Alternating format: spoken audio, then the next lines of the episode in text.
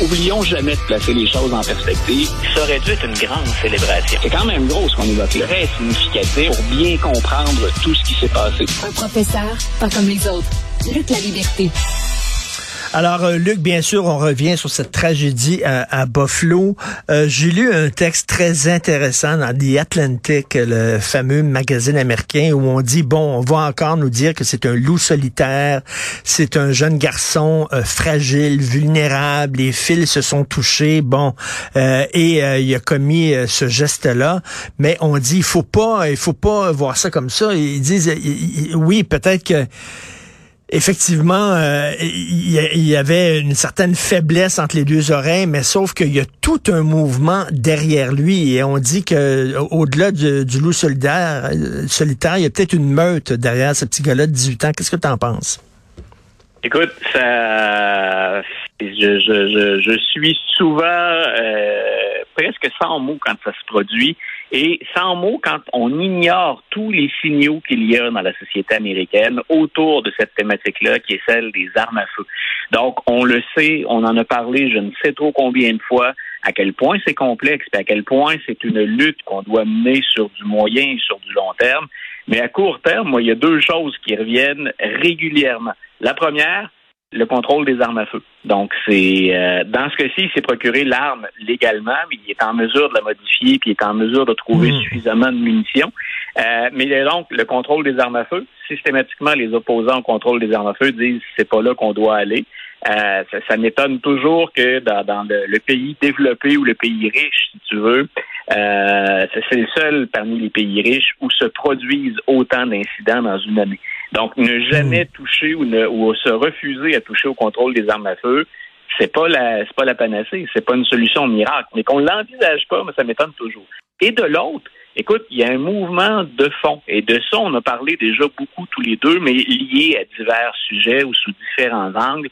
Euh, il y a une radicalisation, une polarisation aux États-Unis. Euh, et de chaque côté, dans les mouvances les plus extrêmes, il y a des choses qu'on doit avoir à l'œil et plus que ça. Et moi, ce qui m'inquiète, c'est en lien avec un article qui a été écrit d'ailleurs et que j'ai partagé sur les réseaux sociaux, mmh. euh, quelque chose qui s'intitulait comme cette droite que je déteste. Oui, c'est ça, c'est ça. Voilà, puis j'écrivais hier sur le, carnage américain.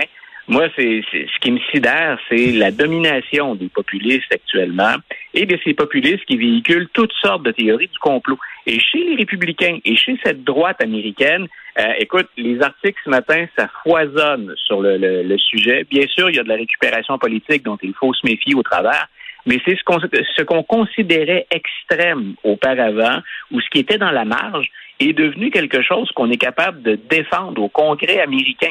Le nombre d'élus, par exemple, qui portent les propos d'un animateur comme Tucker Carlson, qui est le, dernier populiste à la mode, si tu veux, il n'a rien inventé, puis est capable de capitaliser sur euh, sur son discours. On, on s'entend sur des retombées économiques très importantes à ce discours-là.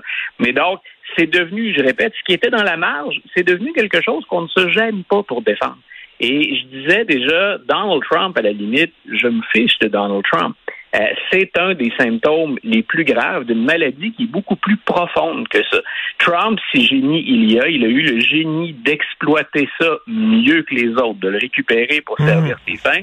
Mais Trump n'est pas en lui-même le problème. C'est la manifestation du problème. Et dans le cycle 2022, on le voit, il y, a des, il y a déjà des gens qui sont plus Trump que Trump. On est en passant en élection aujourd'hui. On est dans un parcours de primaire pour choisir des candidats qui vont euh, se présenter pour les élections en novembre. C'est étonnant de voir qu'il y a des gens qui se permettent même d'aller plus loin que ce que Donald Trump défend ou plus loin que ce que Tucker Carlson défend. Donc, je répète, c'est rendu là, en anglais, hein, on dit mainstream, c'est rendu euh, très très populaire et c'est acceptable alors que nous, on considérait que c'était dans la marge auparavant. Écoute, tu as tout à fait raison et euh, on dirait que la situation s'empire parce que lorsque tu écoutes les propos de Tucker Carlson, il fait passer les anciennes grandes gueules de qu'on voyait il y a plusieurs années à Fox News puis tout ça, il fait passer ces gens-là pour des génies. Déjà à l'époque, on disait que c'était des populistes puis tout ça, mais à côté de Tucker Carlson, ces gens-là, euh, il était presque brillant. Il, avait était presque, il était presque modéré. On en est. Ben oui. tu vois, hier, par exemple, euh, je, je, je, suivais Tucker Carlson. C'est quelqu'un que, que je surveille assez régulièrement, d'ailleurs. Euh, Tucker Carlson disait hier, euh, lui, il en a, il pense qu'on essaie de censurer une droite ou un mouvement conservateur. Donc, il fait, il fait abstraction du fait que ces conservateurs-là, dans plein d'États, se font des listes d'ouvrages qu'on ne doit pas présenter à des Blancs pour pas les choquer. Là. Mais disons, lui, ce qu'il dit, c'est euh, on censure maintenant les Blancs, puis on veut vous empêcher d'exprimer votre liberté d'expression. Et là, il dit, par exemple, pour Buffalo, ben regardez, on a quelqu'un qui est dérangé, hein, ou quelqu'un qui souffrait de maladie mentale, ce que tu as bien souligné en partant. Euh, et il dit, ben, euh, parce que cette personne-là tire sur des étrangers, euh, ben là, on en fait tout un plat. Euh, puis on veut pas que vous disiez que c'est quelqu'un qui souffre de maladie mentale. On veut voir ça plus gros. Mais je sais pas si tu as remarqué dans ce que j'ai dit, il ouvre le feu sur des étrangers. Euh, je sais pas si Tucker Carlson, d'abord, un, euh, ce serait pas plus acceptable, mais deux, euh, il ouvre le feu sur des Américains noirs, pas ben oui. des étrangers. Ben oui. Mais tu vois, parce que les victimes sont noires, il échappe, et c'est voulu, le terme étranger. Donc, si on écoute Tucker Carlson, c'est toujours comme ça. C'est rare qu'il valide la, théorie directement du grand remplacement. Remarque, il l'a fait en avril dernier. Donc, on n'est pas là, c'est pas, pas antédiluvien. Là. Mais donc, euh, il dit, lui, euh, qu'il croit dans cette théorie-là du grand remplacement. Pierre, il revient avec ça. Mais subtilement, qui dit, c'est regardez, c'est votre liberté d'expression. On veut baïonner hein, les, les, les, conservateurs. Moi, je pense que c'est un cas de santé mentale. Mais parce qu'ils tirent sur des étrangers, ça ne va pas. Ce ne sont pas des étrangers, ce sont des Américains ben de race oui. noire. Ben et, oui. si ça se trouve, et si ça se trouve, les, les ancêtres de ces Noirs-là ont un historique trouble et dur, on le sait, mais il est peut-être plus ancien finalement leur, leur, leur, bagage américain ou leur racine américaine que les ancêtres de Tucker Carlson. et tu vois à quel point c'est pervers et à quel point c'est tordu comme façon de réfléchir. C'est ce qu'il fait soir après soir. Et il le fait d'une certaine façon, Richard, brillamment. Il y a très très peu de populistes aussi efficaces que lui. Mais le message sous-jacent est quand même problématique et particulièrement pervers.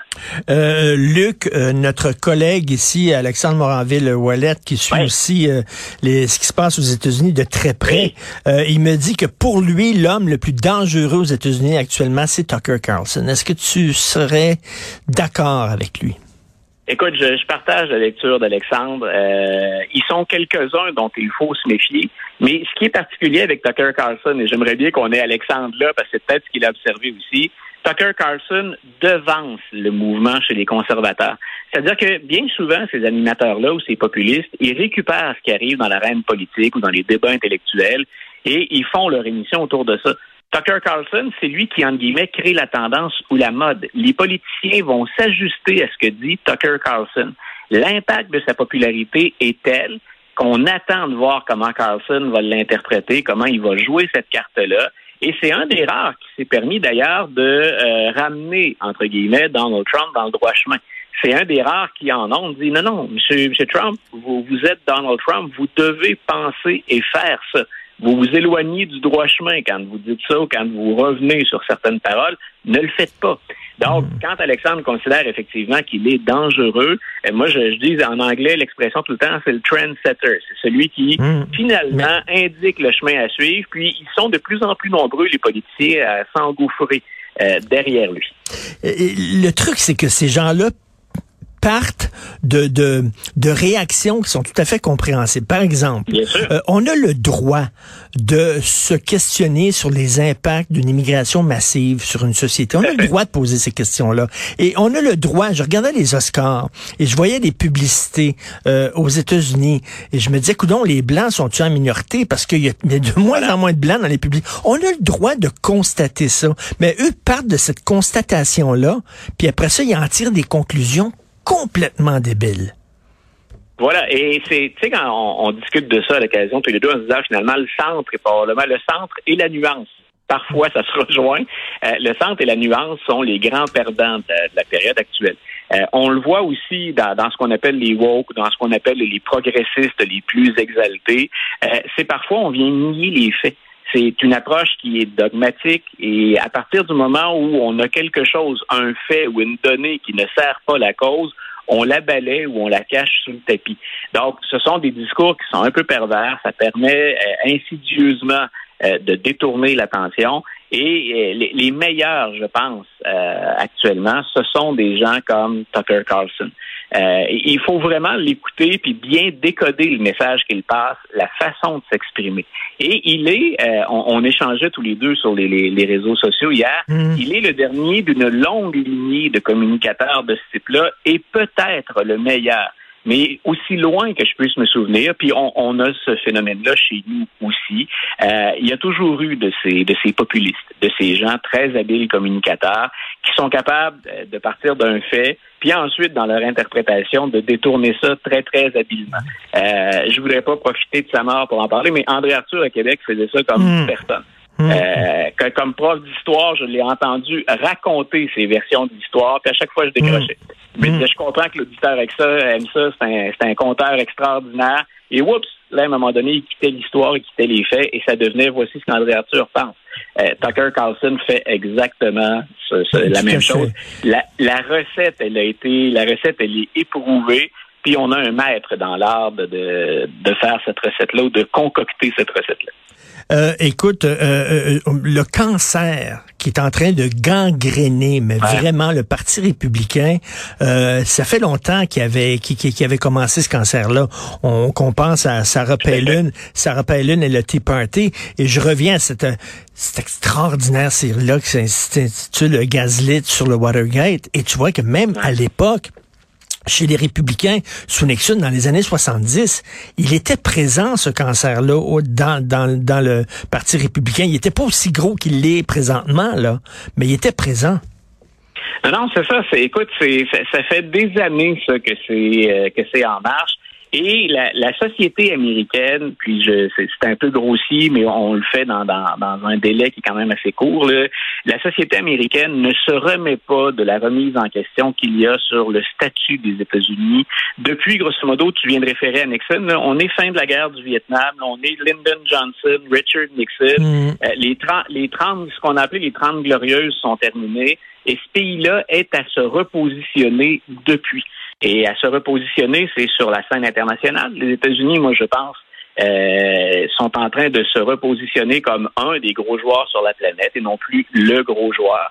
Déjà ça, c'est difficile à accepter, mais ça s'accompagne d'un certain nombre de, de, de, phénomènes sociaux puis économiques à l'intérieur des frontières. Et tu vois, le Make America Great Again, moi je me souviens de, de, discours de, de, Trump à la fermentation parce que j'étais là. On avait l'impression qu'il nous vendait les États-Unis de la révolution industrielle, mais au 19e siècle. C'est comme une grandeur ou une image des États-Unis qu'on s'est fait euh, en omettant à quel point d'abord la planète a changé, mais le pays a changé. Et on le sait, parmi les données qui changent aux mm-hmm. États-Unis, mais c'est une constante aussi de l'histoire américaine, c'est l'intégration des immigrants. Euh, on, avait l'impression, quand on écoutait Donald Trump ou quand on écoute Tucker Carlson, de lire les discours des nativistes du 19e siècle. Quand le gouvernement freine pas l'immigration parce que les employeurs ont besoin d'une grande manne euh, d'ouvriers, puis d'ouvriers qui vont travailler à, bon marché, si on veut. Donc, on laisse les portes toutes grandes ouvertes à l'immigration. Euh, on entendait exactement le même, le même genre d'argument qu'on entend aujourd'hui. Et on n'appelait pas ça le grand remplacement à l'époque. C'était des racines nativistes, puis il y avait déjà des populistes pour exploiter le message. Écoute, je vais aller moi aussi d'une peut-être une métaphore un peu grosse, comme tu dis, hein, on en a seulement 10 minutes là. Oui. Euh, mais euh, quand tu grattes un peu là, derrière tout ce discours-là, là, euh, des Trumpistes et de Tucker Carlson et tout ça, finalement, c'est l'homme blanc. C'est l'homme blanc qui n'a jamais accepté la montée du féminisme, la montée des minorités sexuelles, la montée des droits civils chez les Noirs et tout ça, qui veut retrouver sa place. Il y a un peu de ça aussi là-dedans. Oui, puis il y a, je, je pense sincèrement qu'il y a de ça, et je pense que si j'étais blanc dans certains États ou dans certaines régions des États-Unis, je, je serais sur la défensive. Hmm. Si on ne prend pas le temps d'expliquer, si on ne prend pas le temps d'ailleurs d'écouter ces, ces gens-là, pour ceux qui écoutent encore, parce qu'on voit bien qu'il y en a qui ont arrêté d'écouter et qui sont prêts à passer à, euh, à des moyens plus extrêmes, moi je, je pense que c'est une chose qu'on a négligé de faire. Euh, si je suis un homme blanc, le message qu'on m'envoie ou la vision la plus extrême de ceux qui favorisent une forme d'inclusion, euh, je, pense que le message que je reçois, c'est que je compte plus, c'est que je suis en voie de disparition. Mm, mm. Et il y a, y a, une partie là-dedans d'éducation, mais d'écoute. Qui, qui, qui s'est fait trop rapidement. Et donc, tu le disais, hein, euh, peut-être tu utilisais l'expression hier, est-ce que le verre était dans la pomme? Oui, mm. le verre était dans la pomme. Et on va le voir encore aux élections Il y a une partie du pays qui ne se sent plus écoutée et respectée et il y a des gens qui se refusent encore à leur parler ou encore à prendre des moyens qui les concernent directement si les, les, médias traditionnels et les partis modérés ne parlent pas franchement de ces problèmes-là, par exemple l'immigration massive, etc., euh, les gens qui sont les perdants de la mondialisation, euh, les hommes blancs qui travaillent dans des usines qui ont perdu leur job parce que leur entreprise a été délocalisée, tout ça, il faut parler de ça, sinon on laisse les populistes prendre toute la place. Écoute, l'intellectuel de, de, de, la côte Est, c'est la caricature, l'intellectuel de New York qui prend pas la peine d'établir le pont avec l'ancien mineur ou le descendant des mineurs de la Virginie de l'Ouest, il y a une erreur majeure dans un pays aussi vaste et aussi complexe. Il faut encourager les, canaux de communication. Moi, j'ai toujours dit, Obama n'était pas parfait. Puis Obama, on peut, euh, nuancer son, son bilan dans le contexte de son époque, mais je pense qu'il a fait cet effort-là. Et il a eu le courage politique à un moment donné. J'aimerais que les autres républicains ou Joe Biden fassent montre du même courage. Il a dit à certaines régions aux États-Unis, le cycle économique dans lequel vous étiez, c'est mort. Euh, il faut aller ailleurs. Et on va vous aider à aller ailleurs. Est-ce que le message a toujours été entendu ou bien reçu? Est-ce qu'il pouvait le passer encore mieux? Probablement. Mais c'était une nécessité. On ne peut pas encourager ces gens-là en les faisant vivre, en leur disant on va retourner, par exemple, au charbon, ou on va mmh, retourner mmh. à l'acier, ou on va retourner. Non, écoutez, le développement du chemin de fer puis du, du, charbon, c'était le 19e siècle. Euh, on ne fait pas campagne au 21e siècle en disant ça. Mmh. Donc, il y a, y a des prises de conscience comme celle-là qui sont importantes. Ah, Luc, c'est vraiment, c'est très triste ce qui se passe là-bas parce que toi et moi, on, aime profondément les États-Unis, on aime la culture américaine, j'aime les États-Unis, j'aime aller là-bas, puis tout ça, et je trouve ça triste de voir ce pays-là s'enfoncer comme ça.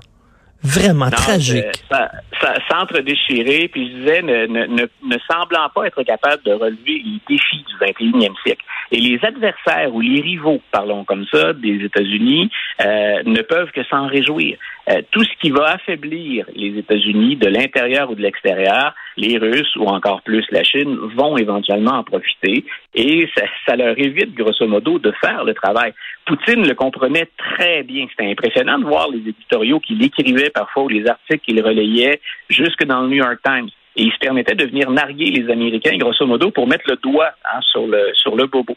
Et je, je suis vraiment un, amoureux de ce de ce pays-là. Il y a personne qui va me sortir du Québec. Je suis particulièrement bien chez nous, mais un des endroits que j'aime le plus étudier, mais où j'aimais beaucoup séjourner pour discuter avec les gens, c'était les États-Unis.